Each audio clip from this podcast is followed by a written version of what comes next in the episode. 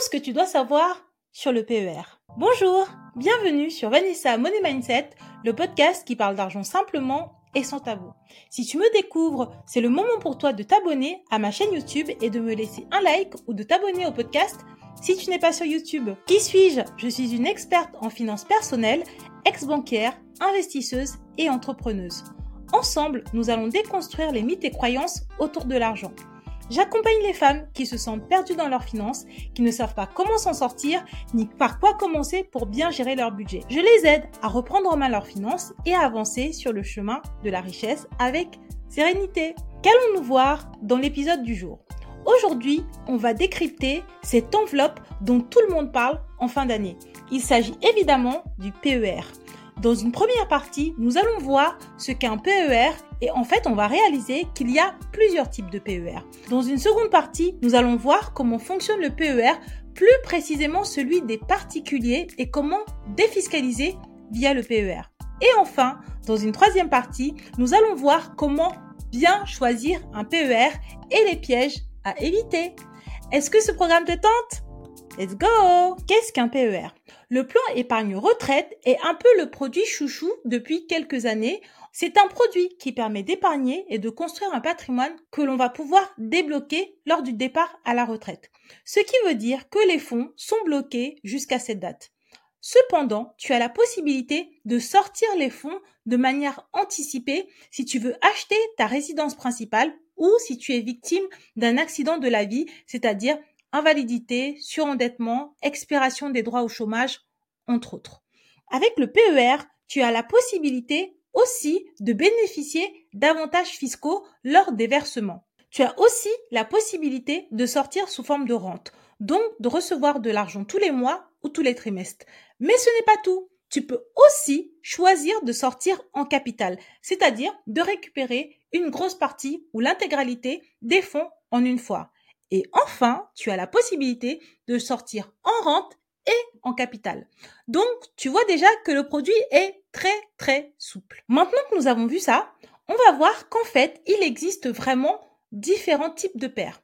Il y a le PER d'entreprise collectif. Celui-ci doit être mis en place dans une entreprise. Il permet d'économiser pendant ta période d'activité avec l'aide de ton entreprise. Et avec cette aide, tu vas pouvoir sortir en rente ou en capital lorsque les droits à la retraite seront débloqués. Maintenant, il y a aussi le PER d'entreprise obligatoire. Le PER d'entreprise obligatoire, c'est un plan épargne retraite collectif qui peut être souscrit par une entreprise pour certaines catégories de salariés ou pour la totalité d'entre eux. En gros, pour bénéficier de ce PER d'entreprise obligatoire, tu dois faire partie de la catégorie de salariés qui y ont droit. Quelle est la différence entre ces deux premiers PER Le premier PER d'entreprise collectif est ouvert par principe à tous les salariés d'une entreprise, mais son adhésion est facultative, alors que le second PER d'entreprise obligatoire est surtout destiné à une catégorie de salariés de l'entreprise. On l'appelle PER d'entreprise obligatoire car certains versements obligatoires sont prévus et pour l'entreprise et pour le salarié. Cependant, aujourd'hui, dans cet épisode, on ne va pas du tout se concentrer sur ces deux types de PER. On va se concentrer sur ce que l'on appelle des PER individuels. On a le PER individuel d'assurance dont l'ouverture donne lieu à un contrat d'assurance groupe. Mais aussi, on a le PER individuel d'investissement dont l'adhésion donne lieu à un compte titre. Nous allons donc pouvoir creuser ces deux catégories en profondeur. Le PER individuel d'investissement, c'est un type de PER qui donne lieu à l'ouverture d'un compte titre, comme je le disais précédemment. Sur ce type de compte, le titulaire peut investir sur des titres en direct, comme des actions, des obligations ou des SICAV.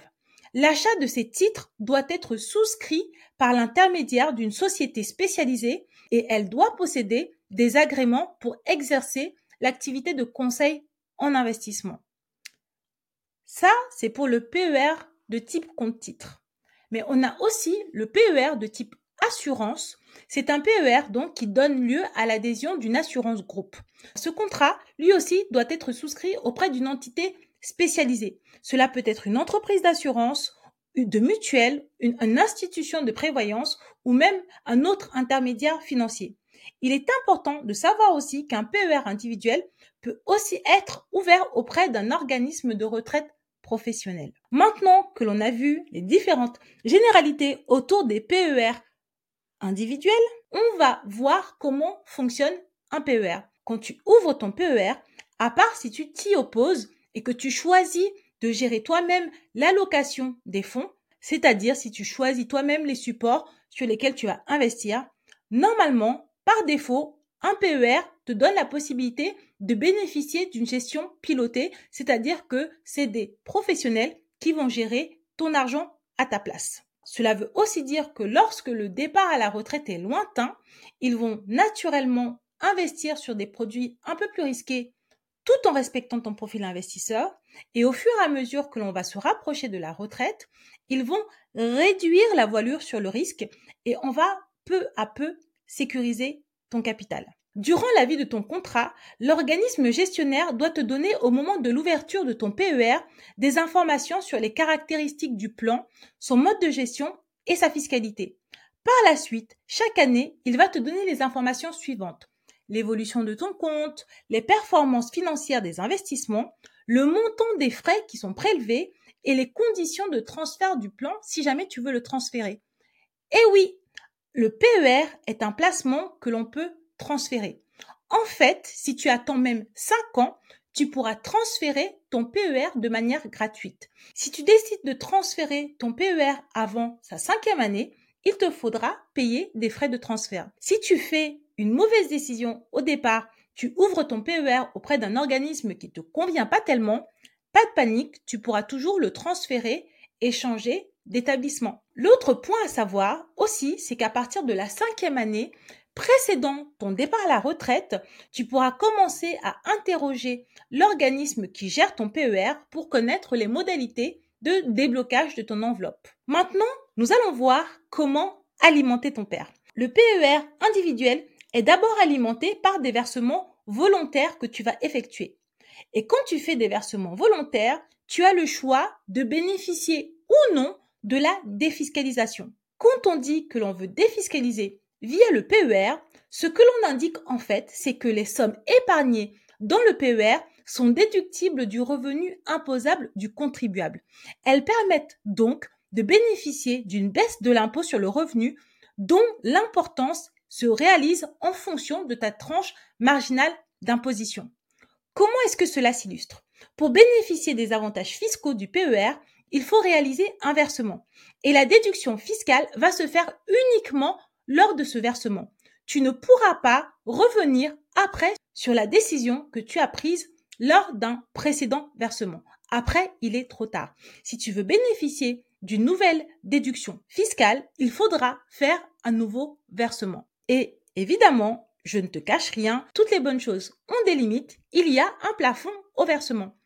Par contre, si tu décides de faire des versements sur ton PER sans bénéficier d'avantages fiscaux à l'origine, il faut savoir que à la sortie, donc dans beaucoup beaucoup beaucoup d'années, tu pourras bénéficier d'une fiscalité un peu plus intéressante. Si tu n'as pas de revenus imposables, il n'est pas intéressant pour toi d'utiliser cette enveloppe pour de la déduction fiscale parce que l'État ne donne pas d'argent aux gens qui versent de l'argent sur leur PER. Ils peuvent juste déduire une partie de leur fiscalité grâce à leur versement. Un peu plus tôt, je te disais que tu pouvais déduire une partie de tes impôts grâce à des versements sur ton PER. Mais évidemment, il ne faut jamais abuser des bonnes choses. Il y a donc un plafond maximal de versement qui te donne droit à une déductibilité d'impôt. Et c'est ce que nous allons voir tout de suite. Si tu es salarié et que tu verses de l'argent sur ton PER en 2023, tu pourras verser jusqu'à 10% de tes revenus professionnels de l'année 2022, net de cotisations et frais professionnels. Et ce montant, par contre, ne pourra pas dépasser 8 fois le plafond annuel de la sécurité sociale, ce qui correspond à 35 194 euros pour cette année. Il faut savoir que le plafond de la sécurité sociale est un montant qui est souvent utilisé comme base de calcul pour de nombreuses prestations sociales. L'autre méthode de calcul qui intervient, c'est que si tes revenus professionnels sont inférieurs à un plafond annuel de la sécurité sociale, dans ce cas, tu vas pouvoir verser 10% du plafond annuel de la sécurité sociale de l'année 2022 ou N-1, ce qui correspond à 4114 euros. Pour résumer, en 2023, pour bénéficier des déductions fiscales, tu pourras verser entre 4114 euros et en dessous de 35 194 euros. Si tu veux analyser tes plafonds de déductibilité, ceux-ci sont affichés sur la page 4 de ta déclaration d'impôt sur le revenu. Si tu analyses cette page, tu pourras retrouver tous les plafonds des années précédentes que tu n'as pas utilisés. Donc si tu veux verser plus d'argent cette année, tu pourras aussi utiliser une partie des plafonds de l'année précédente. Si tu n'es pas célibataire et que tu as la chance d'être marié ou d'être paxé, tu as aussi la possibilité d'utiliser les plafonds de ton conjoint ou de ton partenaire de Pax s'il ne les a pas utilisés. Comment débloquer ton épargne? Lorsque tu auras atteint l'âge de la retraite et si tu n'as pas opté plutôt pour une rente viagère, tu pourras sortir soit en capital, en rente ou alors les deux, partiellement en capital et partiellement en rente. Pour rappel, une rente viagère, c'est une somme qui est versée périodiquement jusqu'au décès. Tu vas pouvoir avoir de l'argent tous les mois ou tous les trimestres. Maintenant, nous allons voir ensemble ce qui va se passer en cas de décès pour ton PER. Si tu décèdes, le plan sera clôturé. Les sommes épargnées seront reversées à tes héritiers ou bénéficiaires, c'est-à-dire les gens que tu auras désignés lors de l'ouverture ou au courant de la vie de ton contrat.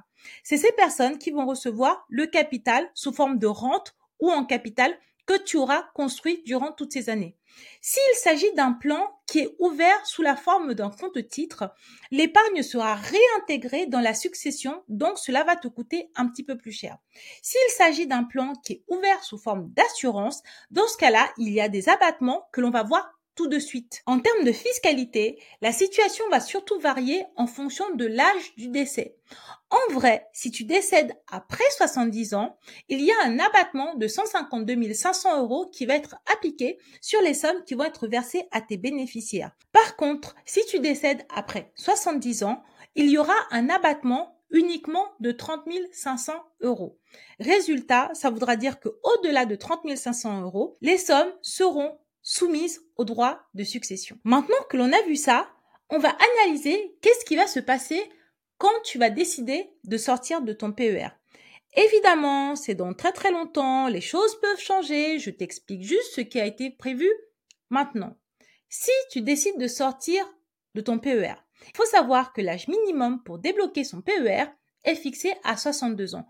Par contre, tu n'es pas obligé de débloquer ton PER à 62 ans tu peux le débloquer bien après ou un petit peu avant si tu respectes certaines conditions. Tu pourras donc sortir en rente, capital ou les deux.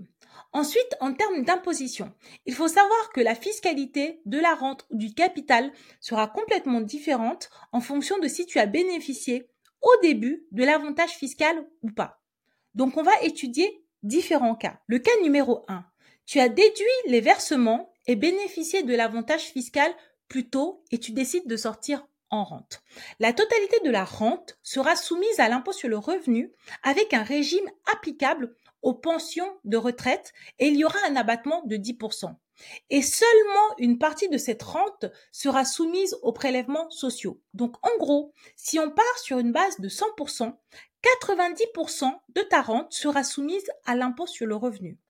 Ensuite, Concernant les prélèvements sociaux, la partie de la rente qui sera soumise à ces prélèvements sociaux sera déterminée en fonction de l'âge au moment de la liquidation de ton produit. C'est-à-dire que si tu décides de liquider ton PER à 70 ans, c'est-à-dire que tu décides d'utiliser les fonds, seuls 30% de la rente sera soumise aux prélèvements sociaux. Si tu décides de liquider ton PER à 60 ans, 40% de la rente sera soumise aux prélèvements sociaux. Cas numéro 2. Tu n'as pas bénéficié de l'avantage fiscal au début et tu décides de sortir l'argent sous forme de rente.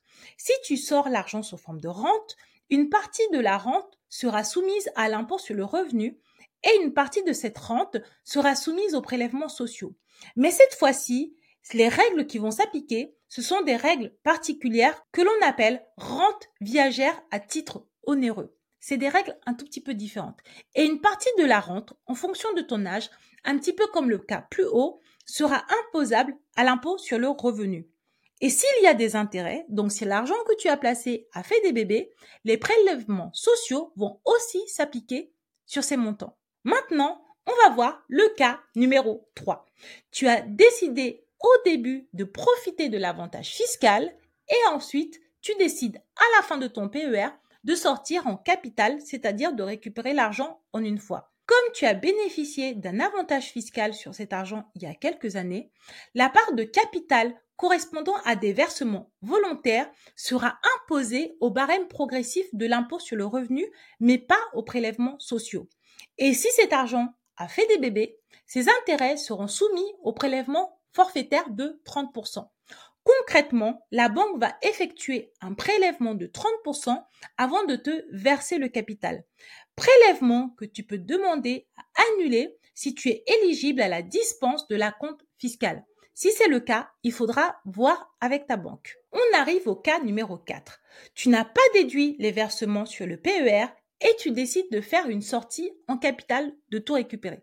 La part de capital correspondant aux versements volontaires qui n'ont pas été déduits fiscalement est exonérée d'impôts sur le revenu et de prélèvements sociaux.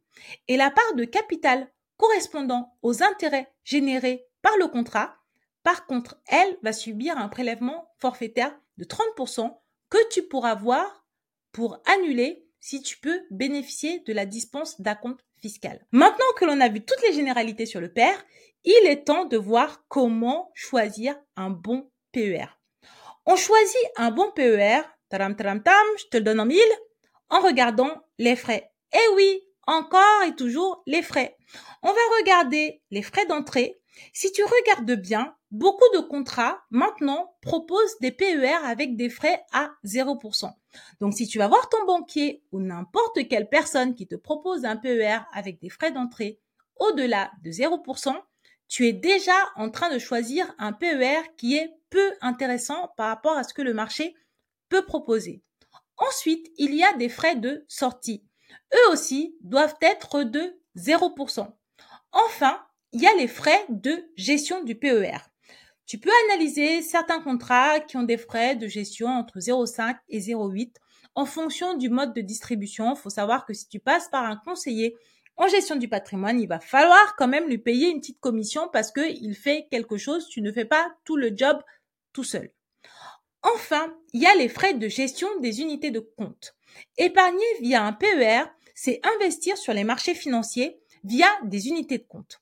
Les frais de gestion des unités de compte devront être les moins élevés possibles si tu veux que ton contrat soit intéressant. Dans ce cas, l'idéal, c'est de choisir un PER où les unités de compte sont principalement composées d'ETF.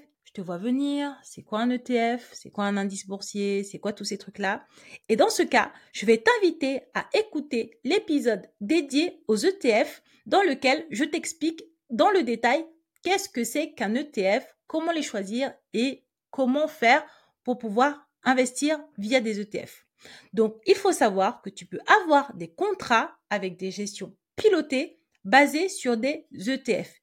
Non seulement tu auras de belles performances, mais en plus, en termes de frais, tu auras beaucoup moins de frais que des OPCVM classiques. Pour conclure, afin de te donner un ordre d'idée, il est intéressant pour toi de savoir qu'un bon contrat, c'est un contrat qui te propose en général moins de 1% de frais au total.